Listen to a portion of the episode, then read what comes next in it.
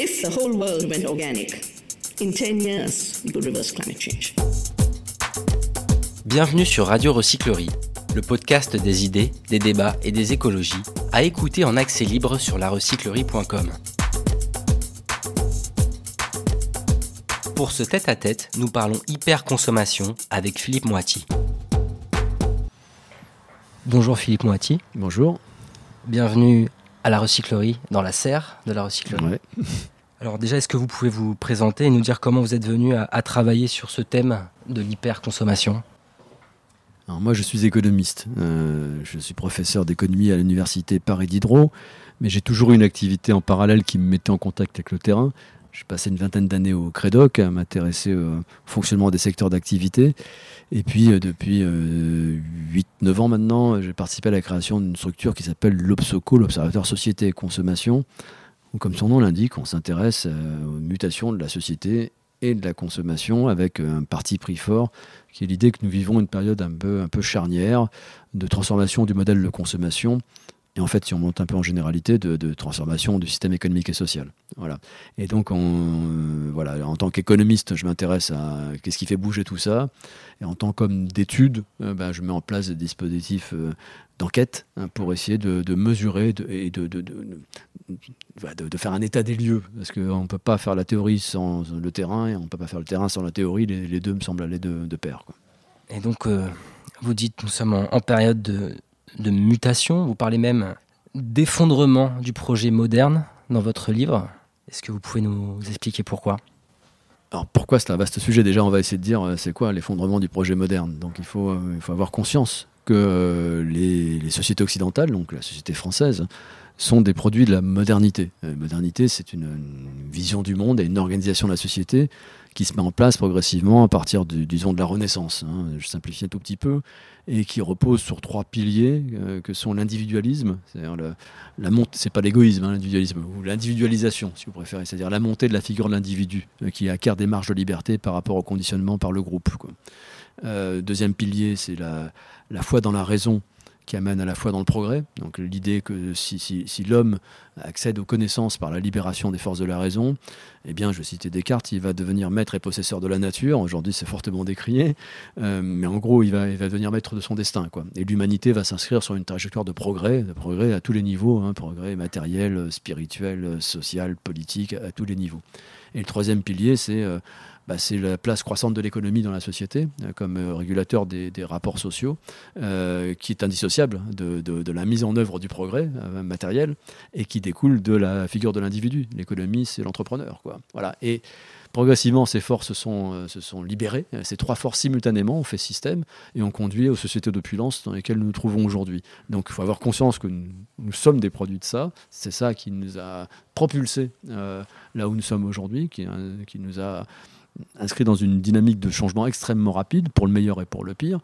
Et on, on décèle clairement aujourd'hui que euh, ces fondements dont je viens de vous parler sont en train de d'être ébranlé, et notamment peut-être le plus important des trois, euh, cette foi dans le progrès, cette idée que euh, l'humanité s'inscrit dans une trajectoire de mieux, alors qui n'est pas linéaire, hein, Hegel disait que c'était dialectique, hein, tout ça, mais on allait vers le mieux, et là on se met euh, globalement à en douter, évidemment pour des raisons climatiques, on voit que ce progrès nous met, nous met dans le mur, mais même on se met à douter que euh, le progrès économique engendre le progrès social, que euh, le progrès matériel euh, engendre le progrès spirituel. Donc nous sommes en train de douter de nous-mêmes. Donc des sociétés qui doutent d'elles-mêmes lorsqu'elles sont contestées de l'extérieur par d'autres systèmes de pensée, ça nous fragilise. Comment l'hyperconsommation, pour reprendre le titre de votre ouvrage, s'articule avec ces trois progrès et comment finalement c'est devenu une sorte de valeur centrale dans notre société? Bah, ça, ça, passe d'abord par le troisième pilier, l'économie. que l'économie a besoin de débouchés. Euh, il faut bien que la production euh, euh, s'écoule. Euh, et le, débouché ultime de toute activité économique, c'est la consommation. Donc, euh, pour que le système fonctionne en dynamique, c'est-à-dire euh, avec ce qui est à la base de l'économie capitaliste et dans l'idée de progrès, c'est une, économie qui croît, hein, qui croît sans arrêt. qui se développe, qui, non seulement change en quantité, mais change aussi en qualité. Ben, il faut que les consommateurs suivent, il faut que les consommateurs absorbent. Donc on va tout faire pour nous transformer en, acheteurs. Alors si vous voulez, dans les premiers temps de la société de consommation, euh, ça nous a permis de passer de la pénurie au confort. Donc c'est quand même à mettre à l'actif de la modernité, d'avoir sorti des masses de population de, la misère. Rappelez-vous la loi de Malthus, hein, la, la population ne pouvait pas croître parce qu'elle butait sur une contrainte de nourriture, tout simplement. Donc grâce au capitalisme, ben, la population a pu s'accroître et vivre dans le confort, la prospérité, avec une vie qui s'est allongée, à l'abri du froid, de la faim. C'est quand euh, il faut le rappeler, il faut le rappeler. Mais aujourd'hui, Aujourd'hui, euh, c'est allé trop loin. eh ben, On est allé bien trop loin. C'est-à-dire qu'on a dépassé ce seuil euh, où on vit dans le confort et pour que la, la- la fête continue, que les entreprises continuent d'avoir des débouchés, ben, il a fallu euh, nous transformer en hyper consommateurs, c'est-à-dire nous faire, euh, nous créer des faux, des faux, des faux besoins ou des faux désirs, euh, à coloniser des, des- des- des pans de notre vie qui n'étaient pas marchandisés jusqu'à maintenant, mais qui deviennent des marchés hein, pour, euh, pour faire encore du, du- du- du business, euh, à aller chercher en nous ce qu'il y a de plus intime pour euh, susciter le- l'envie d'acheter, donc la colonisation des, affects. Et donc au total, euh, la société euh, moderne, les sociétés modernes sont devenues des sociétés de consommateurs. C'est-à-dire que pour nous transformer en consommateurs, il a fallu faire un peu le vide autour de, autour de nous, et c'est au prix de certains appauvrissements spirituels, certainement. Et personne n'échappe à ça. On est tous perfusés à la consommation finalement? Alors, Est-ce que ou vous êtes vous-même euh, hyper Bah, consommateur Bien sûr, je suis hyper consommateur, certainement comme, comme vous. On l'est, on à des degrés divers.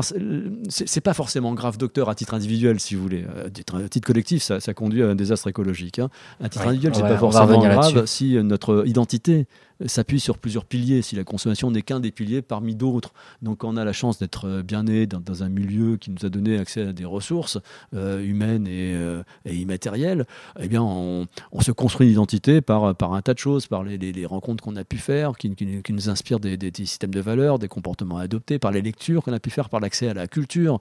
Mais quand on n'a pas la chance d'être bien né, que les ressources qu'on nous a offertes pour, pour, pour- grandir en tant que personne se limitent effectivement à la sphère de la consommation et, ce qui l'accompagne, la sphère du divertissement, du divertissement facile, qui est la béquille de la, de la consommation, bah, ça nous donne des ressources un peu fragiles pour construire son identité. Et, je crois qu'on le voit aujourd'hui. On a, on a une partie de la population qui n'est pas qui n'a pas une identité solide en réalité et donc quand, quand ces gens sont un peu chahutés par la vie et, l'époque où nous traversons fait que souvent effectivement on est chahuté par la vie notamment dans la, la carrière professionnelle ou même la, la- la- la vie privée eh bien euh, ces identités fragiles eh euh, elles dérivent elles dérivent et ça peut conduire à des choses qu'on maîtrise pas très bien, notamment la fascination pour des systèmes euh, de pensée un peu holistiques qui redonnent sa place à l'individu, ce qui lui donne une, identité imposée par le groupe. On revient à, des logiques prémodernes, des fondamentalismes. On fait appel aussi au, au plus grand nombre quand on voit les burn-out euh, qui se multiplient, quand on voit des difficultés de stress liées au travail, l'anxiété, tout ça, ça infuse finalement toutes les sphères de la société, toutes les catégories sociales.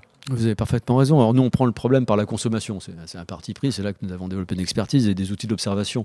Mais il y a un parallélisme qui est, qui est- qui est frappant, mais qui, qui saute aux yeux très rapidement entre ce qui se passe dans la sphère de la consommation et ce qui se passe dans la sphère du travail. En fait, ce sont les mêmes une, c'est une perte de sens euh, généralisée, Voilà. c'est quoi en, en gros, on vit une, une logique de perte de sens. Et, et- et ça, un humain, c'est difficile, surtout dans un monde euh, qui évolue extrêmement vite. hein. c'est très difficile de vivre sans sens. Euh, quel sens a la vie? La vie individuelle que nous, que, que- nous subissons. hein, et quel est le sens du monde dans lequel on baigne. Quoi. Et euh, quand on n'a plus les grandes idéologies pour nous aider à décrypter ce monde complexe, quand on, se retrouve un peu tout seul par rapport à quelque chose qui a l'air de nous dépasser complètement, euh, bah, ça crée un malaise existentiel. Et ça, c'est aussi un facteur qui ébranle euh, notre, les sociétés occidentales. Cette, finalement, le, fait d'être devenus des consommateurs, ça, ça on est désemparé face à une marge du monde qu'on ne piche plus. Et comme on l'aperçoit, le peu qu'on en perçoit, euh, c'est plutôt négatif. C'est des, des- des- des- des risques majeurs euh, à une échelle qui empêche toute régulation, euh, en tout cas toute régulation connue. Risques climatiques, les pandémies, le terrorisme, etc. Le pessimisme On en se tout de suite. Et donc on se met à douter de l'avenir. Donc c'est là qu'on a la- ce, ce pilier de la modernité, le- la foi dans le progrès, qui s'est ébranlé et on se met à douter de nous-mêmes. On va parler tout de suite d'écologie justement. Quel lien faites-vous entre hyperconsommation et crise climatique Est-ce que les liens sont, sont directs? Ah, ils sont, bien sûr qu'ils sont directs. euh, hyperconsommation, encore une fois, c'est l'aboutissement d'un système d'hyperproduction. Enfin, c'est- un système global hein, qui, euh, qui, pour prospérer, pour se reproduire et pour croître, bah, consomment euh, de plus en plus de ressources. Et, jusqu'à maintenant, ils s'en est pas soucié. Ils s'en est pas soucié de cette consommation de ressources. Elle paraissait inépuisable. Donc euh, la seule, seule chose qui comptait, c'était comment on pouvait continuer de produire de la richesse, et toujours plus, parce que le système ne se pense qu'en dynamique. Et on a pris conscience tardivement, une tarte à la crème de rappeler que le Club de Rome nous avait pourtant alerté dans les années 70 hein, euh, que euh, les ressources, non, elles ne sont pas illimitées. Et, même si on peut apprendre à en consommer moins, même si on peut produire des ressources artificielles pour suppléer aux défaillances des ressources naturelles, eh bien, le caractère fini des ressources qui nous entourent se, rappelle à de bons souvenirs. Et donc là, on est vraiment confronté à un problème. C'est comment on continue de faire fonctionner cette machine infernale face à une, menace environnementale et climatique qui est maintenant euh, à nos portes. Faut-il faut la laisser euh, continuer d'exister aussi, cette machine? Ça, c'est une question qu'on va voir euh, en deuxième partie de discussion. J'aimerais juste avant qu'on s'attarde sur le, la notion de, de, consommation responsable. On en parle beaucoup aujourd'hui. Est-ce que finalement ces deux thèmes sont conciliables, consommation et responsable Est-ce que une forme de, de bonne consommation est possible quelque part, vous pensez? en tout cas, moi, j'essaye de réfléchir en ces termes. Euh, parce que je, je ne peux pas m'inscrire dans un scénario qui consisterait à dire ben, on va faire table rase de tout ça et mettre en place un nouveau système qui lui permettra de faire face aux enjeux écologiques. on n'a pas un nouveau système sous le coude. Et puis, euh, quand bien même on l'aurait, euh, remplacer un système par un autre, ça ne se fait pas du jour au lendemain et donc euh, on n'a pas le temps, en quelque sorte, de faire ça. Donc moi, je suis plutôt dans une posture qui consiste à réfléchir comment on réforme le système actuel pour essayer de le rendre à peu près compatible avec les enjeux environnementaux qui sont, qui sont les nôtres. Et donc, effectivement, penser une autre consommation, c'est pas c'est pas penser sans la consommation, c'est penser avec, mais avec une autre consommation. Plus, euh, vous avez dit responsable, c'est peut-être une de ces dimensions, mais c'est pas la seule. Je dirais moi une, une bonne consommation, une consommation, compatible avec les enjeux que nous avons à relever. Quoi. Euh, elle peut être responsable, mais elle peut avoir aussi d'autres visages. Quoi. Je pense qu'on peut y réfléchir. Je vois même des signes euh, d'émergence de ce nouveau modèle de consommation qui qui essaye de, dépasser les excès du modèle de hyperconsommation et peut-être nous en position au moins de gagner du temps. Lesquels Quels signes vous semblent positifs aujourd'hui dire, le, Fondamentalement, il faut qu'on apprenne à consommer en consommant moins de ressources. Ça peut paraître paradoxal. Donc, mmh. ce qu'il faut que nous recherchions collectivement, c'est une consommation qui euh, dématérialise la valeur. Donc que les entreprises puissent continuer de faire euh, du chiffre d'affaires, des profits, donc créer de la valeur économique, mais en consommant moins de ressources. Donc là, on est d'accord, on reste bien dans le même système, d'après vos propositions, on adapte finalement le système pour aller vers une sorte de post-capitalisme Comment vous pourriez appeler ça? Non, justement, si on se situe dans l'idée qu'on reste dans le même système, ce que, ce que vous appelez le système, pour moi, c'est une économie de marché, une économie capitaliste. Donc euh, voilà, je, fais l'hypothèse qu'on se situe là, parce qu'à court terme, encore une fois, je ne vois pas dans quelle direction on pourrait aller pour changer radicalement et rapidement les, les choses, et on essaie de réformer le fonctionnement d'une économie capitaliste qui a peut-être été trop débridée au cours des dernières décennies. On lui a laissé trop le trop de liberté et il faut peut-être lui remettre des règles du jeu pour canaliser l'énergie qu'elle contient, hein, qui est une énergie de, créativité permanente. Hein. Me tard de destruction créative. Retenons euh, créative plus que destruction. Ça nous fallait de l'avant. Donc cette énergie, il faut la conserver, mais la canaliser dans la bonne direction. Et donc effectivement, on en voit les contours aujourd'hui, et même les, le pouvoir politique s'en empare. Euh, ça s'appelle l'économie circulaire, par exemple. Euh, derrière ce, mot valise, il y a une diversité de, de modèles économiques d'entreprise et de comportements de consommation qu'on a à peine commencé à explorer. Alors ce qui est le plus avancé nous allons publier une étude euh, euh, dans les jours qui viennent qui mesure hein, le, rapport des Français, dans leur, engagement dans cette économie circulaire. Ce qui aujourd'hui est déjà bien avancé, parce qu'on s'est mobilisé depuis longtemps déjà. C'est la boucle de recyclage, quoi. Euh, tri, recyclage, éco-conception. Ça, il y a encore des progrès à faire. La loi qui va, qui va être prochainement promulguée sur l'économie circulaire nous fera aller plus loin.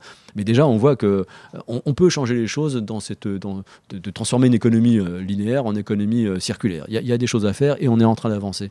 Ensuite, il y a encore des pas à franchir, toujours dans les business models d'entreprise. Hein, et je pense notamment à tout ce qui relève de l'économie de l'usage. Comprendre que euh, on a peut-être euh, trop euh, sacralisé l'objet, l'objet qui est, au centre des transactions économiques. Mais l'objet, c'est pas l'essentiel dans la consommation. Ce n'est que le, support matériel de ce que les, consommateurs attendent de la consommation, des effets utiles. Donc passer à une, économie où, la, relation entre le vendeur et le client ne repose pas sur la transmission de droits de propriété sur un produit Mais sur la fourniture d'effets utiles et de solutions, ça, ça nous fait avancer vers une économie qui se dématérialise. Et il y a donc en ligne de mire tout ce qui se rapproche de près de loin un modèle d'économie de la fonctionnalité qu'on explore. C'est très compliqué, c'est très très compliqué, c'est pas écrit. On explore, ça prend trop de temps, et c'est là-dessus qu'il faut mettre la pédale forte maintenant pour euh, opérer une transition. Mais vous parlez beaucoup de changement des entreprises, du secteur industriel. À côté, il y a aussi les citoyens consommateurs que nous sommes. On semble être complètement englués euh, de tous nos sens dans, ce système. Comment passer le message au plus grand nombre et comment faire un, réel changement culturel qui pourrait accompagner ces changements au niveau de l'entreprise? Vous avez raison. Mais déjà, si les entreprises changent de modèle économique, peut-être qu'elles vont continuer de bombarder, mais dans d'autres directions. Donc euh, déjà, si on change l'émission du, signal à sa source, euh, on aura réglé une partie du problème. Euh, si le, message des entreprises n'est plus remplace sans arrêt ton smartphone, parce que le modèle économique de l'entreprise n'est plus sur la, quantité de smartphones vendus, on sera un petit peu déconditionné. Ensuite, il faut bien reconnaître qu'il y, y, a quelque chose qui se situe du côté des consommateurs. Vous avez parfaitement raison de le dire. Nous sommes un peu addicts à cette consommation qui a rempli une sorte de vide existentiel. Quoi pour beaucoup encore, euh, ben, quand on ne travaille pas, à quoi on consacre notre temps ben, Se divertir en regardant des, divertissements faciles qui d'ailleurs inoculent le virus de la consommation, nous donnent des modèles auxquels on veut adhérer, qui sont toujours des modèles consommatoires. Et puis quand on ne regarde pas la télévision et qu'on ne se divertit pas, eh bien on va dans un centre commercial, un hypermarché, et on dépense son argent. Et c'est voilà, pour beaucoup de gens, ça reste un peu le sens de la vie. Et, on attend avec impatience un nouvel, nouveau salaire pour pouvoir accéder à de nouvelles consommations. Donc il y a un changement culturel à faire. Mais s'il un changement drastique qui doit après presque s'imposer à nous, comment ça va réagir selon vous? Si finalement on arrive vers une sorte ben, de décroissance si, subie. si, du, jour au lendemain, dans le contexte culturel d'aujourd'hui, on devait effectivement couper court euh, aux moyens distribués aux consommateurs pour consommer, eh ben, on aurait une crise sociale. Je, crois que les Gilets jaunes... Elle n'est pas déjà là, cette, euh, cette bah crise sociale Je pense que le sens profond du mouvement des Gilets jaunes, c'est ça. C'est On est dans, face à une contradiction, une société qui est devenue experte dans la capacité à attiser le désir de consommer, mais qui n'en donne plus les moyens. En tout cas, une société où le pouvoir d'achat progresse beaucoup moins vite que le vouloir d'achat, donc ça crée des frustrations tant qu'on est dans une société de consommateurs. Donc vous savez, soit on augmente le pouvoir d'achat, mais ça veut dire qu'on accélère euh, la, croissance économique avec les enjeux euh, environnementaux qu'on vient de signaler dans le modèle actuel, soit on réduit le vouloir d'achat. Et réduire le vouloir d'achat, c'est opérer un changement culturel, c'est faire en sorte que les, que les gens, que nous, hein, nous hiérarchisons différemment ce qui est important dans notre vie. Et donc, je pense que c'est faisable. Euh, je pense que c'est faisable. On a, travaillé à l'Obsoco sur le, les loisirs actifs. Euh, et on se rend compte que beaucoup de Français ont des passions. Des passions pour des choses qu'ils font avec leurs mains, avec leur tête, etc. qui leur donnent de, la satisfaction pendant qu'ils font, de la fierté, qui, constitue, contribuent à consolider leur identité. Quand, on, trouve des raisons de vivre dans ce qu'on fait, on est beaucoup moins consommateur en réalité. Il faut du temps pour ces euh, loisirs actifs. On est pas tous avoir un temps, euh, avoir un temps disposé bah, pour jouer de la musique vous savez et en le, même temps faire son potager. Vous savez le temps moyen passé devant la télévision? C'est 3h50 par jour en moyenne, et sachant qu'il y a pas mal de gens qui regardent pas du tout la télévision. Euh, on revient sur la problématique de base avec euh, une, et voilà, On revient sur l'idée que la, la, société de consommation promet des petits bonheurs immédiats, faciles et immédiats, et que le vrai bonheur, ce qui vraiment épanouit l'individu, nécessite au départ au minimum un peu d'effort, quoi. Un peu d'effort. Je prends une image toute bête. Hein. Euh, si vous savez très bien jouer du violon, quel plaisir. Hein. ça vous remplit une vie, ça. Mais avant de, de trouver du plaisir à jouer du violon, il faut faire ses premières armes. Et là, quelle douleur, y compris pour ceux qui vous entourent. Quoi. Et donc, vous voyez, euh, entre faire ses premières gammes, passer les premières heures à travailler son instrument et euh, allumer sa télé et mettre n'importe quelle série sur Netflix, vous voyez que c'est vite vu. Vite vu. Il y a toujours un petit plaisir facile qui va vous détourner de l'effort initial qui va vous permettre, euh, permettre d'accéder à des, sources de plaisir durables. Et donc c'est ça un peu qu'il faut arriver à casser. Ça passe beaucoup par l'éducation, ceci dit. Je crois qu'il y a beaucoup de travail à faire auprès des, des enfants, hein, euh, quand on est encore perméable hein, à des, nouvelles influences les mettre au contact d'un tas d'activités où, ils se révèlent à eux-mêmes. Et quelqu'un qui, qui, sait qu'il a trouvé du sens à sa vie à travers des activités où il révèle ses qualités et ses goûts, est beaucoup moins euh, tributaire de, de, de, de, la consommation. Je ne dis pas qu'il ne sera pas consommateur, hyper consommateur, mais il en sera moins dépendant parce que sa vie ne reposera pas que là-dessus. Est-ce qu'on a encore le, le temps de, de, faire bouger les lignes? Est-ce qu'on a encore le temps de, de, compter justement sur, euh, sur les générations euh, à venir pour construire d'autres modèles Est-ce que c'est pas tout de suite maintenant qu'il faut agir et plus rapidement? Question, éternelle question. Je, suis économiste, je ne suis pas scientifique qui est capable d'évaluer à quelle vitesse se rapproche le mur. Mais si j'en crois les experts, euh, le mur se rapproche rapidement. Il, est peut-être déjà là il est, on commence à en sentir les effets. Et les changements économiques et sociétaux, ça s'inscrit dans le temps long. Et, euh, et, notamment le changement économique qui impose une intervention politique, incontestablement. Hein. Euh, bah c'est un peu long à la détente. Et euh, ça régit plutôt dans l'urgence, si vous voulez. Et, mais réagir dans l'urgence quand on pilote un paquebot, ça laisse pas le temps de faire des virages. Quoi. Donc je suis un peu, mais comme, comme beaucoup, hein, je suis un peu pessimiste sur l'issue de tout ça. Et euh, je me dis que quand même notre génération, surtout la mienne, puisque la vôtre, vous êtes beaucoup plus jeune que moi, on a une sacrée responsabilité. On vous laisse quand même un héritage qui est pas top. Quoi. Ouais, donc on, on, va mobiliser les énergies euh, du désespoir, comme on dit Bah exactement. exactement.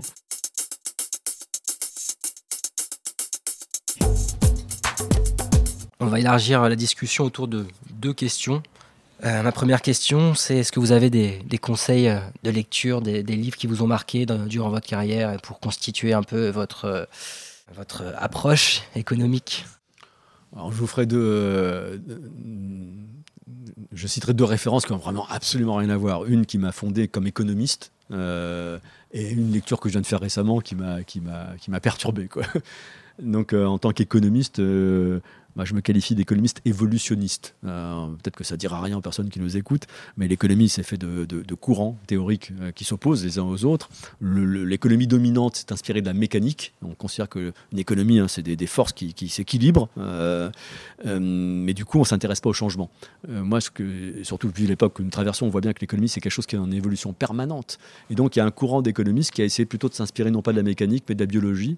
Et, là, le bouquin en question, il a été publié en 1900 82, oui, ça ne rajeunit pas, par deux économistes américains, Richard Nelson et Sidney Winter, Nelson et Winter, qui ont écrit un bouquin qui s'appelle The Evolutionary Theory of Economic Change. Et c'est un ouvrage qui m'a profondément, euh, qui a profondément affecté ma trajectoire en tant qu'économiste. Voilà, ça c'est pour la référence. Bel accent. Voilà n'est-ce pas? Parce que je prends des cours d'anglais. et, et, ensuite, et du coup, euh, le, le, deuxième qui vous a, je cherche les références, qui vous a marqué pas en tête parce que je l'ai lu sur un ça sert à ça aussi la lecture. Exactement. Un bouquin d'un philosophe qui s'appelle Pierre-Henri Castel et qui s'intitule, ça vient de sortir, hein, Le mal qui vient. Donc c'est pas très optimiste rien que le titre. Euh, voilà, il part de l'idée Comment vous l'écrivez le mal? Le mal. mal. Oui, non, non, le mal, le contraire du bien. Hein. c'est evil. Euh, et donc, il, part, comme philosophe, hein, de la certitude que la fin du monde est inscrite dans un horizon court. Voilà. Donc, euh, ça ne se discute pas. Et il nous dit euh, la distance qui nous sépare de, la fin du monde est équivalente à la distance qui nous sépare de Christophe Colomb. Pour nous dire que c'est palpable. C'est pas dans un avenir euh, tellement lointain que c'est de la science-fiction. C'est palpable. C'est l'affaire de deux ou trois générations. Donc, il dit si on a cette certitude, ben, ce qui va arriver, c'est l'avènement du mal. Euh, en fait, il n'a pas l'air de connaître la théorie des jeux, mais pour un économiste, ça rappelle étrangement la théorie des jeux. C'est si on sait la fin du jeu, eh bien, chacun va déterminer son comportement par rapport à ce qui se passe à la fin du jeu. Donc, son idée, c'est que si le monde doit s'effondrer, eh bien, sur les derniers instants, ben, on va tous se comporter comme des sauvages. Euh, on n'a plus rien à perdre. On va tous se comporter comme des sauvages. Mais sachant qu'au dernier épisode, on va tous se comporter comme des sauvages, bah, à l'avant-dernier épisode, on va éviter d'être victime des sauvages, on va se comporter avant eux comme des sauvages. Et en, ra en raisonnant rebours, bah, finalement, très vite, le monde va dégénérer. Donc la catastrophe climatique va euh, s'accompagner d'une catastrophe sociale où le mal va l'emporter. C'est catastrophique, hein, c'est abominable.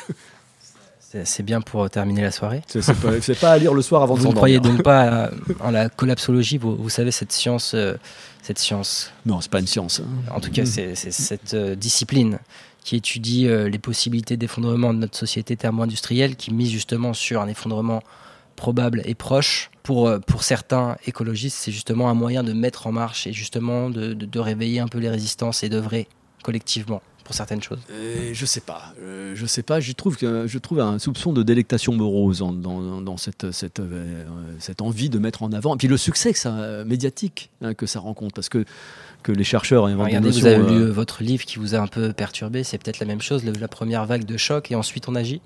Non, ce qui m'a surpris, c'est le, le lien qui est fait entre, le, entre deux notions qui sont tenues séparées, si vous voulez. Mais non, euh, ce qui m'étonne, c'est que comment l'opinion publique s'est emparée en très peu de temps de ces notions d'effondrement. Donc ça veut dire quelque part que bah, c'est comme, regardez le, succès au cinéma. Hein. Il y a, un, autre, bouquin qui est très bon, hein, qui vient de sortir, sur la, fabulisation, la fabulisation de la fin du monde.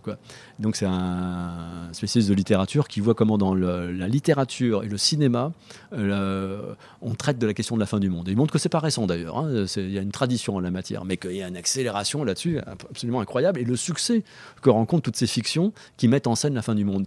Alors je sais pas si on aime se faire peur. Je ne sais pas si c'est ça ou si euh, on a besoin de, plonger dans un scénario catastrophe. Alors, est-ce que c'est pour rebondir?